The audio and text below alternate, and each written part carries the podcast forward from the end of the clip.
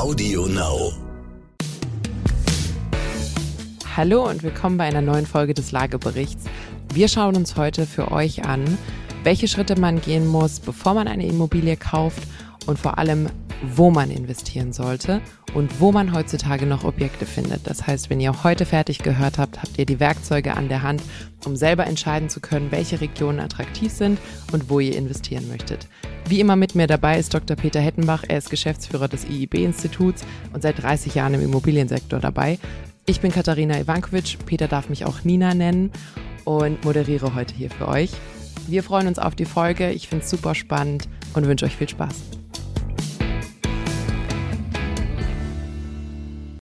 Hallo, hier ist Amy Haptu mit einer Botschaft des heutigen Werbepartners Lenovo zum Thema IT-Security. Durch steigende Cyberkriminalität entstehen Schäden in Milliardenhöhe.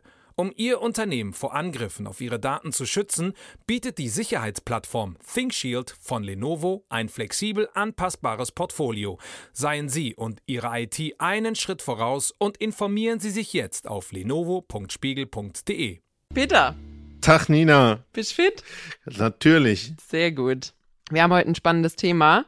Und zwar schauen wir uns was an, was ich jetzt ganz viel auch so vom Feedback meiner Altersgenossen über Instagram und sowas finde, erreichen uns ja einige Nachrichten unserer Hörer, die sagen so, ihr erklärt uns jetzt ganz viel, aber wo findet man denn überhaupt noch eine Immobilie und wie finde ich heraus, ob ich mich in eine bestimmte Region, also ob ich dort investieren sollte oder lieber nicht? Und jetzt haben wir natürlich Hausaufgaben bekommen von unseren Hörern und nehmen uns das auch vor. Klar. Und wenn es knapp wird, muss man finden. Jetzt sind wir wieder beim alten Thema. Das stimmt. Genau. Wir haben die heutige Folge, äh, wir haben vor, die so ein bisschen aufzubauen, wie so eine kleine Checkliste für euch, quasi eine To-Do-Liste, was man machen muss, bevor man einzieht, mehr oder weniger, beziehungsweise bevor man beim Makler steht. Und ähm, es gibt so ein paar Schritte, die sind dem Suchen des Hauses noch weit vorgelagert. Ähm, die dürfen wir aber nicht außer Acht lassen. Und das allererste ist mal wieder das liebe Geld. Wir haben vorhin was gelernt, nämlich wir kennen Eigentum verpflichtet. Und das Wichtigste an der Stelle ist, das ist halt kein Spaß. Also eine Immobilie, ich habe keine, Peter hat eine. Ich könnte morgen mit zwei Koffern nach China gehen. Ich glaube, Peter bräuchte ein bisschen mehr Zeit, um seine Sachen hier zu regeln. Dementsprechend die allererste Frage, die man sich stellen muss, ist, bin ich bereit, sowohl die Verpflichtungen als auch die eventuellen Verzichte, die mit Eigentum und den damit einhergehenden Risiken und Kosten und Standortbindungen vielleicht auch äh, einhergehen, auf mich zu nehmen. Genau. Und äh, um einfach mal auch den Zeithorizont zu zeigen, selbst bei einer normalen Finanzierung bedeutet das, ich mache mal eine ganz grobe Zahl, 20, 25 Jahre sich festzulegen. Und wir dürfen nicht vergessen, die Generation meiner Eltern, also irgendwie gebaut in den 50er, 60er und 70er Jahren, ähm, die haben da mit 25 Jahren Vollverzicht auf Urlaub, auf Zweitwagen, auf all diesen Annehmlichkeiten gemacht. Ich bin ja noch in dieser christlichen Tradition groß geworden und spare wahnsinnig viel.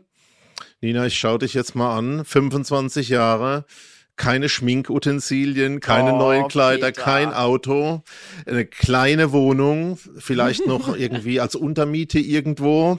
Ja. Ähm, und wenn es ein bisschen was Größeres wird, vielleicht auch 30 Jahre verzichten. Na, wäre das nicht eine Perspektive für dich? Also vielleicht, um hier zu vermeiden, dass Peter als Chauvinist gelabelt wird, die Schminkkritik ist angebracht. Ich habe eine unangemessen hohe Summe Geld. Oh, das ist ja interessant, Bereich. das wusste ich gar nicht. Da habe ich ja einfach mal auf den Busch geklopft. Also ich glaube, viele meiner, ich mache ja manchmal den Witz, die Malediven müssen wir sehen, bevor deine Generation dafür sorgt, dass sie untergehen. Also irgendwann muss ich noch Kurze. Einspielung, ich musste ja zum 25. Hochzeitstag dorthin fahren. Ähm, jo, äh, muss nicht unbedingt sein. Lass uns wieder zum normalen Thema gehen. Ja, ähm, nee, also wir sind da jetzt ein bisschen leichtherzig dabei. Es ist wirklich eine ernste Sache, wenn man A, sich, äh, wenn man fürs, für die Eigennutzung kauft, noch nicht standortmäßig festlegen will, wenn man nicht schon weiß, A, meine Eltern und meine Schwiegereltern wohnen in der Gegend, ich würde auch gern dort wohnen, dort bin ich groß geworden, dann sollte man sich überlegen, ob man nicht doch mit ETFs oder alternativen Geldanlagen, die flexibler sind, weniger binden, weniger Risiken für Folgekosten vielleicht auch haben, äh, besser aufgehoben ist. Aber wir sagen jetzt, so, äh, unsere Hörer, die wollen kaufen. Was ist jetzt der zweite Schritt, Peter? Also ich fasse nochmal beim ersten zusammen. Ein bisschen Gespartes und eine gute Schufa-Auskunft hilft. Ja, das also, ist der Punkt. Also falls ihr frisch aus dem Studentenleben kommt und da das eine oder andere Mal das Konto ein bisschen doll überzogen war, Schufa-Einträge werden nach drei Jahren gelöscht. Also vielleicht müsst ihr da noch eine vernünftige Phase einlegen, damit die Bank da euer Freund ist. Das hätte ich jetzt nicht gewusst. Also interessant, dass du Ich werde nicht sagen, kennst. warum ich das weiß. Gut. Und dann sind wir natürlich bei diesem großen Punkt, ja, Finanzierung. Und ich glaube, das ist das, was du sagen willst. Der erste Punkt ist echt mal zu gucken, wie viel Kohle kann ich einsetzen. Schon mal beschäftigt? Ähm, Schon mal ähm, geguckt? Nie über einen Online-Rechner hinaus. Also ich saß noch nie beim Bankberater und habe mir das tatsächlich angeguckt. Das sollte man aber machen, nicht wie ich den Online-Rechner nehmen, sondern wirklich zur Bank gehen und einen Finanzierungsbescheid holen lassen, wie viel diese Bank bereit wäre, euch zu leihen. Genau, und wir haben ja schon mal auch in Vorpodcasts ein bisschen drüber gesprochen. Größenordnung, die Belastung, die da entsteht, ist im Bereich 30 Prozent vom Nettoeinkommen. Also das hilft einem auch schon mal vorzustrukturieren, wie das Ganze funktioniert. Aber halten wir mal fest, wir machen als allererstes mal einen Kassensturz, gehen zur Bank, sagen, ey, was geht? Und ich glaube, die ganz wichtige Botschaft, der Halbsatz da hinten dran, der muss noch sein, besorgt dir sowas wie eine Finanzierungszusage oder eine vorläufige, da gibt es ganz interessante Dinge im Markt, einfach mal ein bisschen umgucken, damit man dann, wenn so ein Objekt kommt, im Prinzip schon sagen kann, Achtung, jetzt und ich glaube, einer der Kernaussagen heute wird auch sein, wenn das Angebot knapp ist, musst du schnell zugreifen, schnell picken können. Und äh, das Thema Geld geregelt zu haben, ist der erste Schritt dazu. Genau. Äh, Peter hat jetzt ganz leger was aufgefasst, was ja gerade eigentlich der prägendste Schritt äh, oder die, der prägendste Zustand unseres Immobilienmarkts ist, nämlich die Nachfrage überwiegt dem Angebot. Ich weiß noch, als meine Eltern damals, das müsste so um 2000 rum gewesen sein, nach einem Haus gesucht haben, da standen Häuser noch so richtig lang auf dem Markt. So, da ist gefühlt jeder Zweite im Dorf hat da mal eine Besichtigung gemacht, um zu gucken, finde ich die gut, finde ich die nicht gut, bis irgendwann mal jemand gekauft hat. Da hat also auch der Verkäufer noch Zugeständnisse gemacht, da hat man runterverhandelt statt hoch. Wir sind jetzt im umgekehrten Markt. Also wir haben einen Verkäufermarkt, ihr habt viele Interessenten, auf ein Objekt. Das heißt, es wird auch eher im Preis hoch verhandelt. Man überbietet sich gegenseitig, anstatt dass der Verkäufer runtergeht. Habe ich ja noch eine interessante Idee, kommt mir gerade. Wir könnten mal einen Podcast machen zu dem Thema Bieterverfahren. Das könnten wir auch noch machen. Ähm, und in dem Punkt ist natürlich das Interesse des Maklers und des Verkäufers, dass man aus den 50 Interessenten, die man vom Anfang hat, relativ zügig 10 oder 5 oder 3 hat, die wirklich A, liquide sind, also die bescheinigen können, dass sie die Kohle haben und nachhaltiges Interesse. Und dann geht's in die Verhandlungen, in die echten. Das heißt, sorgt dafür, dass ihr nachweisen könnt, dass ihr wirklich Interessenten seid und nicht nur Schaufensterkäufer, die halt mal gucken wollten, wie das Haus von innen aussieht. Sonst werdet ihr da sehr, sehr schnell einfach des Aufwands und der Zeit willen aus der Interessentenliste gestrichen. Also, Punkt Nummer eins, entscheidet euch, ob ihr das wirklich auf euch nehmen wollt, Eigentum verpflichtet und sorgt auch dafür, dass vielleicht mal der Geldbeutel knapp wird oder der Urlaub gestrichen wird. Äh, Punkt Nummer zwei, Bankberater hinsetzen, Hose runter, zeigen, was man an Geld hat und bescheinigen lassen, wie viel die Bank einem leihen würde. Peter hat gerade schon gesagt, da gibt's unterschiedliche Terminologien, wie man das nennt, so eine vorläufige Finanzierungsbescheinigung. Das müsst ihr aber in petto haben und mitbringen, wenn ihr euch mit einem Makler trefft, um eine Immobilie zu besichtigen. So, dritte entscheidende Frage, wenn es um die Immobiliensuche geht. Ist es für dich oder für jemand anders? Und damit meine ich nicht, kaufst du für dich oder für deine Mama, sondern kaufst du zur Eigennutzung oder kaufst du als Kapitalanlage zur Fremdvermietung. Grundsätzlich total unterschiedlich, weil natürlich Eigennutzung ganz was Emotionales ist. Wie sieht die Nase vom Nachbarn aus? Ähm, wie ist insgesamt das Umfeld? Äh, kann ich mir da vorstellen, passt das für meine Frau und, und, und? Ähm, Dinge, die ich denke, bei dem Fremdgenutzten, bei der Kapitalanlage ein ähm, bisschen weniger eine Rolle spielen. Ich glaube aber dennoch, dass es da ein verbindendes Element gibt, weil meine persönliche Rat wäre, auch wenn ich für Eigennutz kaufe, würde ich darauf schauen, dass die Wirtschaftlichkeit von dem Ding da ist ähm, ich will dir jetzt ja nicht so eine Negativprognose für die Zukunft geben, aber es sind immer noch rund 50 Prozent der Ehen, die geschieden werden.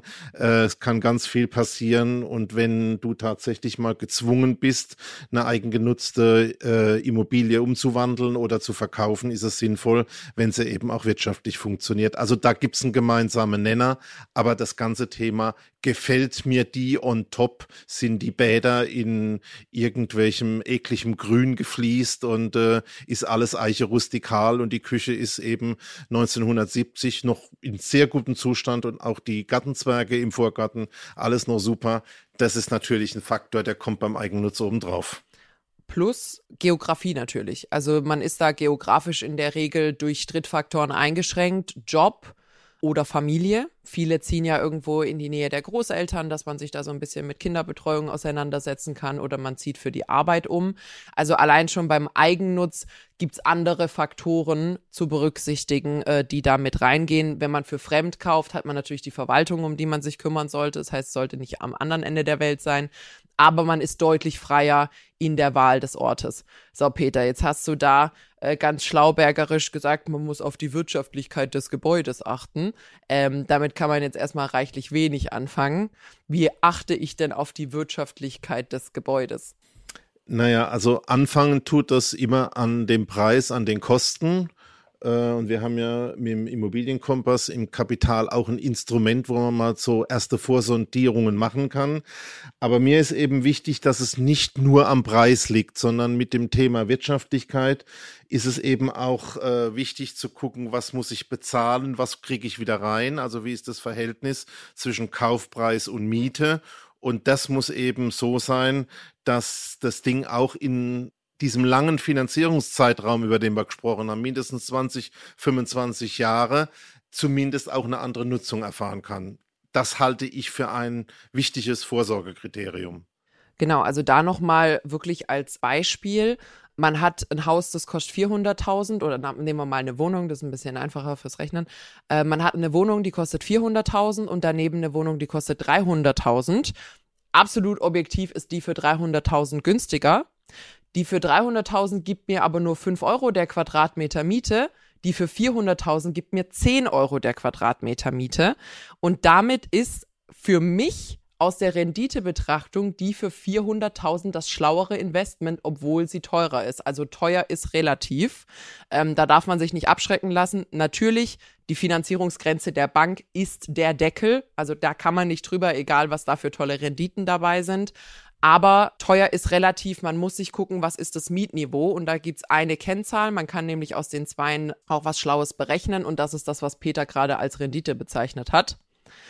Ich mache dir mal ein einfaches Beispiel. Okay. Also wir nehmen mal 10 Euro Miete pro Quadratmeter. Ist jetzt nicht wenig, aber auch nicht viel. Ähm, lässt sich aber vor allen Dingen einfach rechnen. Mhm. Und ähm, das ist jetzt beispielsweise das Maß für das, was dann an Rendite kommen kann. Das normiert man etwas. Beispiel 10 Euro Miete pro Quadratmeter und Monat mal 12 Monate.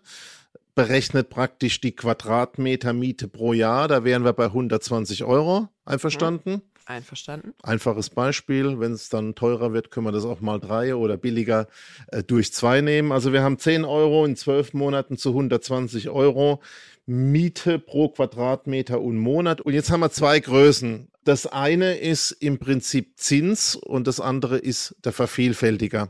Vom Kern her das Gleiche. Was ist der Vervielfältiger? Wenn ich jetzt einen Quadratmeter für 120 Euro Jahresmiete kaufen würde, Beispiel für 1200 Euro. Mhm. Wir sind ja noch im Beispiel. dann brauche ich zehn Jahresmieten, um diesen Kaufpreis im Prinzip zurückbezahlen zu können. Da kommen noch ein paar Faktoren dazu. Du musst erneuern und hast vielleicht Leerstände und sowas. Das lassen wir jetzt mal alles weg. Wir machen eine ganz einfache Betrachtung. 120 Euro bringt die Wohnung an Miete pro Jahr. Du zahlst 1200 Euro. Auf Deutsch, du brauchst 10 Jahresmieten, um den Kaufpreis abbezahlen zu können. Das ist der sogenannte Vervielfältiger. Ein Vervielfältiger von 10, 10 Jahren, steht aber auch für 10% Zins. Also ich habe praktisch in einem Jahr ein Zehntel davon. Das sind die beiden Kenngrößen, äh, mit denen man mal ein bisschen spielen muss. Und jetzt haben wir ja schon gesehen, ähm, wenn ich mal 1200 Euro Kaufpreis rechnen würde für eine Wohnung, ich glaube, da findest du weit um Preis nichts. Hm. Vielleicht eher beim Dreifachen. Jetzt bist du dann bei 3600 Euro. Jetzt müsstest du, um in zehn Jahren das wieder amortisieren zu können, nicht 120 Euro einnehmen, sondern 360 oder umgedreht durch 12 wärst du jetzt nicht bei 10 Euro Miete der Quadratmeter, sondern bei 30. Mhm. Da wird's dann schon arg dünn. Und das zeigt dieses Spannungsverhältnis, warum man sich mit den Zahlen momentan ein bisschen beschäftigen muss. Genau. Äh, was der Peter gerade in seiner Erklärung als Zins immer wieder bezeichnet hat, ist die Rendite. Also das, was man standardmäßig äh, als Rendite hört. Das ist einfach der Vervielfältiger andersrum. Wenn man einen Vervielfältiger von 25 hätte, dann passt er quasi viermal in die 100 rein und hat eine Rendite von vier Prozent. Und das ist die gleiche äh, Münze eben von der anderen Seite betrachtet. Was würdest du denn so als Orientierung für einen guten oder weniger guten Vervielfältiger nehmen? Also auch da tue ich mir ein bisschen schwierig. Ich äh, habe ja bis vor drei, vier Jahren meinen Studenten immer erzählt, so ein Faktor 20, also 20 Jahre 5% Rendite. Das wäre schon ganz gut. Aber heute im Markt kaum mehr möglich. Mhm. Und ähm, deswegen glaube ich, muss man das ein bisschen anders anpacken und da natürlich in dieser, ich sag mal, Ableitung der Rate, die wir da machen, auch berücksichtigt werden muss, ist das ein neues Gebäude? Habe ich da vielleicht 20 Jahre überhaupt keine Investitionen? Kann ich da ein bisschen mehr zurückgehen? Natürlich muss ich anderen Seite auch die entstehenden Mietkosten sehen. Also halten wir mal fest, 20, 25-fach ist so eine erste Orientierungsgröße. Werden die entsprechend kleiner, die Zahlen, nur wird es entspannender und wird es größer, muss man schon sehr genau hingucken und vielleicht auch mal jemand fragen. Also ich bin so bei 20 bis 25. Genau. Da natürlich auch immer ein Faktor sind die Finanzierungskonditionen, die man von der Bank kriegt. Wenn man natürlich für 0,5 Prozent einen Kredit bekommt, kann man natürlich auch quasi eine kleinere Rendite bekommen als jemand, der für ein Prozent leiht. Also da spielen einige Faktoren zusammen. Ist aber ganz wichtig, ähm, sich das einmal am Anfang anzugucken, weil Peter hat gerade schon gesagt, es ist natürlich schön, wenn man ganz romantisch gemeinsam das erste Haus kauft ähm, und wenn einem das ganz toll gefällt. Man sollte aber bei jedem Euro, den man da reinsteckt, dran denken, dass im Worst Case, im, im schönsten Fall muss man sich irgendwann so sehr vergrößern, weil man so viel Kinder und Hunde hat, dass man umziehen muss. Im schlimmsten Fall muss man die Immobilie aus anderen Gründen veräußern. Da kommt auch irgendwann Alter oder Krankheit oder sonst irgendwas könnte auch sein. Und das muss sich dann auch lohnen. Das sollte kein Verlustgeschäft genau, sein. Genau, lass uns aber nochmal schnell auf die Zinsen kommen. Ähm, es ist ja aktuell so, dass wir seit langem es erleben, a, dass die Baupreise steigen mhm und gleichzeitig auch die Zinsen, also das Thema Inflation kommt. Mhm. Deswegen wäre in diesem Zusammenhang, wie viel kann ich mir leisten und was ist der Vervielfältiger und Zins, noch eine aus meiner Sicht sehr wichtige Betrachtung im Moment, dass wir schon ein bisschen planen müssen, dass in der Zukunft höhere Raten entstehen hm. Heißt also wieder zurück auf die Verzichtsebene von dir. Achtung, nicht total unterkannte Oberlippe, sondern da wird vielleicht noch ein bisschen was passieren. Wenn da noch 20 Prozent Luft wären, ist es aktuell mit Sicherheit kein Schaden. Und ich habe jetzt heute Morgen gerade Zahlen aus Amerika gelesen. Also du siehst, ich beschäftige mich auch mit amerikanischen Dingen. Ähm, und da gehen die Kaufzahlen und auch die Anschlussfinanzierungsdarlehen zurück weil es sich viele momentan schon dann nicht mehr leisten können. Also da kommt noch was. Also Peter hat es ja vorhin gesagt, die Belastung für Immobilien, und das ist jetzt eigentlich egal, ob es Miete oder quasi Rate für Kredit ist, die man bezahlt, sollte ungefähr 30 Prozent des Nettoeinkommens sein. Also da nicht übernehmen und sagen, Mensch, aber ich liebe das Haus. Das sind gerade zwar 55 Prozent meines Einkommens, aber das wird schon. Da gibt es einige Aha-Effekte, die einen da erwarten können als Eigentümer, auch als Mieter, gilt natürlich auch. Ähm, nicht finanziell übernehmen und immer ein bisschen, bisschen an das Risiko denken, dass man da den Groschen beiseite hat. Wie ist die Überschrift von unserem Podcast heute? Wie viel oder wo? Wo? Wir haben heute das Wo, also wir haben ja gesagt, es gibt Hygienefaktoren und wir müssen ja, äh, wir können euch jetzt nicht Städte vorbeten. Es geht ja darum, euch quasi Werkzeug in die Hand zu geben, dass ihr selber eure Umgebung scouten könnt, wo da eure besten Gegenden sind. Ähm, das haben wir jetzt soweit gemacht. Also ihr müsst erstmal quasi in euch selber gucken, erstmal in den Spiegel gucken, schauen, was möchte ich, was kann ich mir leisten. Brauche ich es für mich oder will ich es als Investmentanlage, dass jemand anders drin wohnt? Und die nächste Frage ist dann natürlich, ähm, wo? Dankeschön. Da bin ich doch sehr gespannt, weil ich sehe da gleich zweimal wo. Genau, Peter hat es gerade schon gesagt, wo ist geografisch, das haben wir jetzt gehandelt, da würdet ihr euch jetzt zurechtfinden. Es gibt aber noch ein anderes Wo, nämlich Peter, wenn ich jetzt beschließe, Mensch, ich finde es bei IIB ganz toll, ich ziehe nach Schwetzingen, wo finde ich denn, wo ist der Marktplatz für die verfügbaren Immobilien? Also ich glaube schon, dass wir über den geografischen Punkt wo auch nochmal reden müssen. Aber ich denke, in dieser Abfolge in unserem Flussdiagramm, in unserer Entscheidungshilfe ist jetzt wirklich der nächste Punkt. Ich habe geklärt, wie viel ich ausgeben kann. Ähm, ich weiß in etwa von der Region, wo ich landen muss. Und jetzt ist natürlich eins passiert über diesen wahnsinnigen Boom in den letzten zehn Jahren, 2007, 2008 hat es ja angefangen, haben wir, was eigentlich ganz Doofes erlebt, äh, was ich glaube viele auch der Profis gar nicht so vorhergesehen haben, nämlich ich pointiere mal wieder ein bisschen, du darfst es dann hinterher glatt ziehen. es gibt ganz viele neue Akteure, es gibt Glücksritter, neue Makler, es gibt eine totale Zersplitterung vom Markt. Gab es vor fünf Jahren noch eigentlich vier, fünf große Marktplätze online auf denen du alles gefunden hast, haben wir letzt identifiziert. Es gibt heute 90 mehr. Und das muss man sich wirklich vorstellen beim Kuchen. Wenn halt der Kuchen entweder drei Stücke hat oder in 100 Stücke geschnitten wird, dann zersplittert der Markt. Und neben Dingen für die Profis hat es für den Suchenden halt vor allen Dingen den Punkt, du findest nicht mehr an einer Stelle. Und was würdest du denn jetzt tun? Du bist ja so online unterwegs, jetzt irgendwie auf 100 Plattformen morgens um sechs aufstehen. Ja. Also das war ja, was man früher gemacht hat, quasi Suchaufträge, dass man E-Mails bekommt, wenn was Neues online kommt. Wir haben ja über Miete schon mal gesprochen gehabt. Da kann man in die Lokalzeitungen mal gucken, äh, wo die Leute eben inserieren, die äh, Pinwände in Supermärkten, Unis und Co.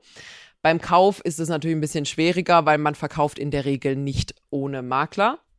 Aber auch die Makler haben ja ihre Pinwände. Nämlich hat sich so entwickelt, dass viele Makler so große Interessentensuchlisten haben, dass die guten Objekte gar nicht mehr ihren Weg ins Internet finden, sondern die nimmt, das nimmt man in die Kartei auf, schickt die neue Immobilie an seine Interessenten, die man, also Kaufinteressenten, die man schon hat. Und dann ist die weg und das Internet hat sie nie gesehen. Aber es wird jetzt interessant. Also früher hast du an drei Plätzen gesucht, drei Suchaufträge gegeben und dann war alles für dich gut. Genau. Und jetzt haben wir eine komplette Umkehr der Situation. So ganz langsam, still und heimlich ist Folgendes passiert. Online macht ja nur Sinn, wenn du ein großes Angebot findest und vergleichen kannst. Das ist etwa so wie bei Amazon. Und wenn der Marktplatz jetzt ausblutet und du nichts mehr findest, dann macht natürlich auch online gar keinen Sinn. Und wenn das eintritt, und das ist passiert, wir haben teilweise bis zu 80 Prozent Anzeigenverluste auf den großen Plattformen, dann schaltet der Mensch, weil er ja finden will, auf einen komplett anderen Modus und sagt, naja, also wenn ich jetzt nicht mehr dieses große Angebot finde, wo ich mir alles raussuchen und alles vergleichen kann, dann muss ich vielleicht anstatt dem in den Modus wechseln, in die Nähe, in meine persönliche Beziehung Und das ist jetzt, glaube ich, das, was wir heute als Botschaft rübergeben müssen. Jetzt wird es sehr wichtig, an die lokalen Größen zu kommen.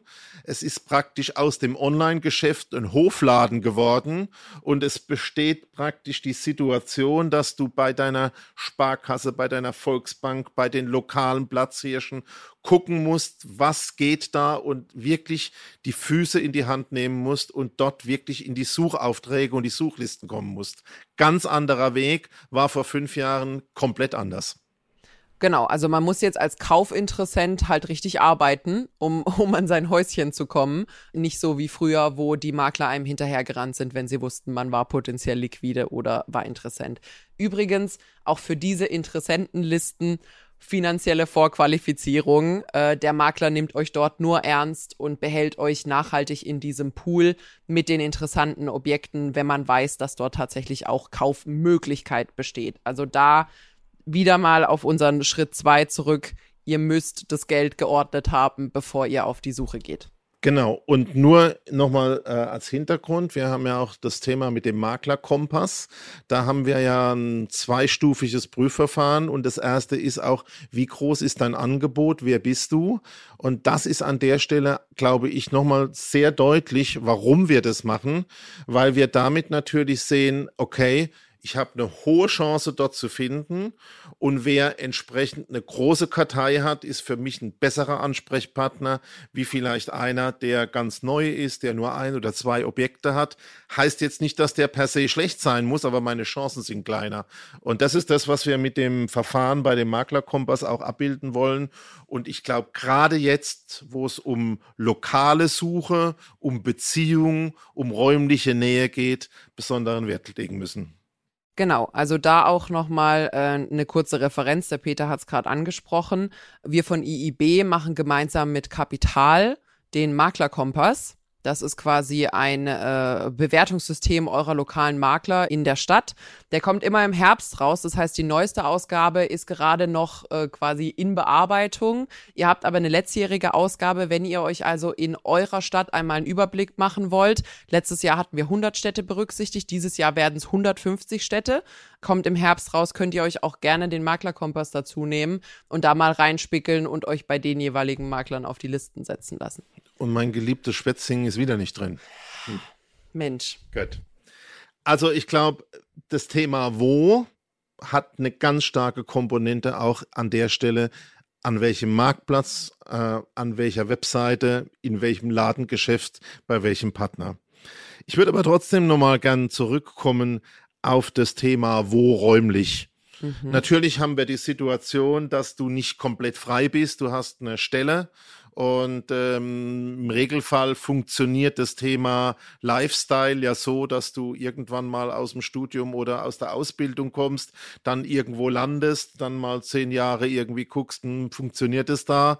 Und äh, dann sind wir mittlerweile in der Größenordnung schon 30 oder 40 Jahre alt, äh, sind dann wirklich aktiv in dem Immobilienthema und wir haben uns ja auch schon empirisch mit solchen Dingen beschäftigt und es ist tatsächlich so, wie die Nina gesagt hat, 80 Prozent der Eigennutzerkäufer kaufen in der 10 Minuten Fahrzeitzone um ihren jetzigen Wohnort. Hm. Also räumlich ist es damit schon ein Stück fixiert. Aber jetzt weiß ich, wo ich unbedingt hin muss. Ich weiß ja aber immer noch nicht so genau, welche sind denn eigentlich die attraktiven Standorte und wie wähle ich denn die, die vielleicht mein Local Dealer mir an der Stelle ganz schnell zur Verfügung stellt. Und ich habe ja auch verstanden, ich habe für die Finanzierung gesorgt und ich kann ganz schnell picken und ich habe mit meiner Frau alles geklärt. Aber wie treffe ich denn die letzte Entscheidung jetzt wirklich? Nehme ich den Standort A oder B, wenn es schnell gehen muss? das hängt wahrscheinlich davon ab, was wichtig für mich ist. Was brauche ich denn an dem Standort? Und ich glaube, da haben ganz viele sich selber noch nicht so wirklich Gedanken drüber gemacht. Brauche ich Kultur? Brauche ich Natur? Brauche ich Highspeed-Internet? Brauche ich ÖPNV-Anbindung, weil ich möchte kein Auto haben? Ich würde mein Auto gern verkaufen. Ähm, und dann geht's an Scouting, welcher Standort mir das besser bietet. Ja, und ich glaube, da kommt ja eins raus. Wir haben eben postindustrialisierte Situation. Wir haben Dienstleistungsarbeitsplätze, die sind im Prinzip in den großen Städten. Die großen Städte haben alle große Mangelerscheinungen und der nächstbeste Kompromiss äh, wir reden jetzt noch gar nicht über einen Haustyp, wir sind ja bei wo, ist das Speckgürtel, das Umfeld Genau, und unsere Kollegen von Kapital haben uns auch wissen lassen, dass der Immobilienkompass in den nächsten Wochen neu gemacht wird.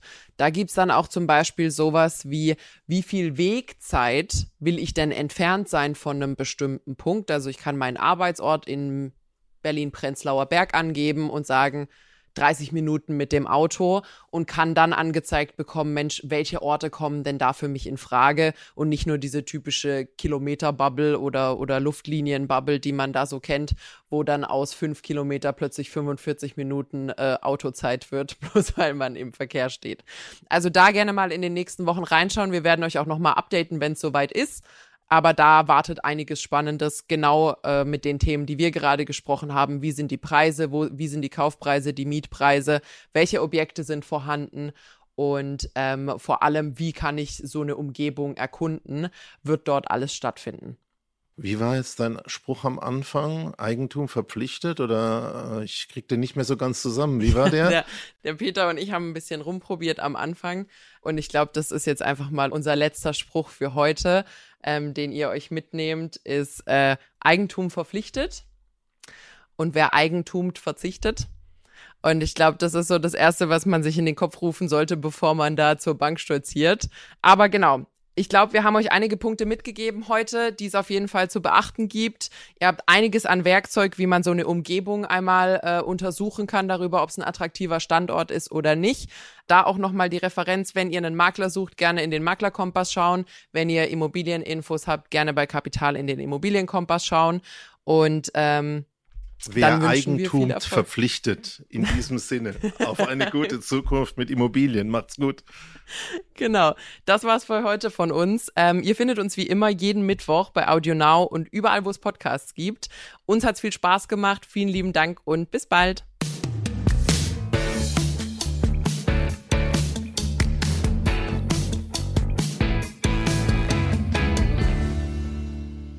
Dieser Podcast ist jetzt vorbei, aber wir hätten noch einen anderen Podcast-Tipp. Worum es genau geht, erzählt euch der Host am besten selbst. Hallo, ich bin Michelle. In unserem Podcast heute wichtig geht es nicht nur um die ganz großen Fragen, sondern auch um die Geschichten dahinter. Es geht um Hintergrundwissen und wirkliche Erkenntnisse.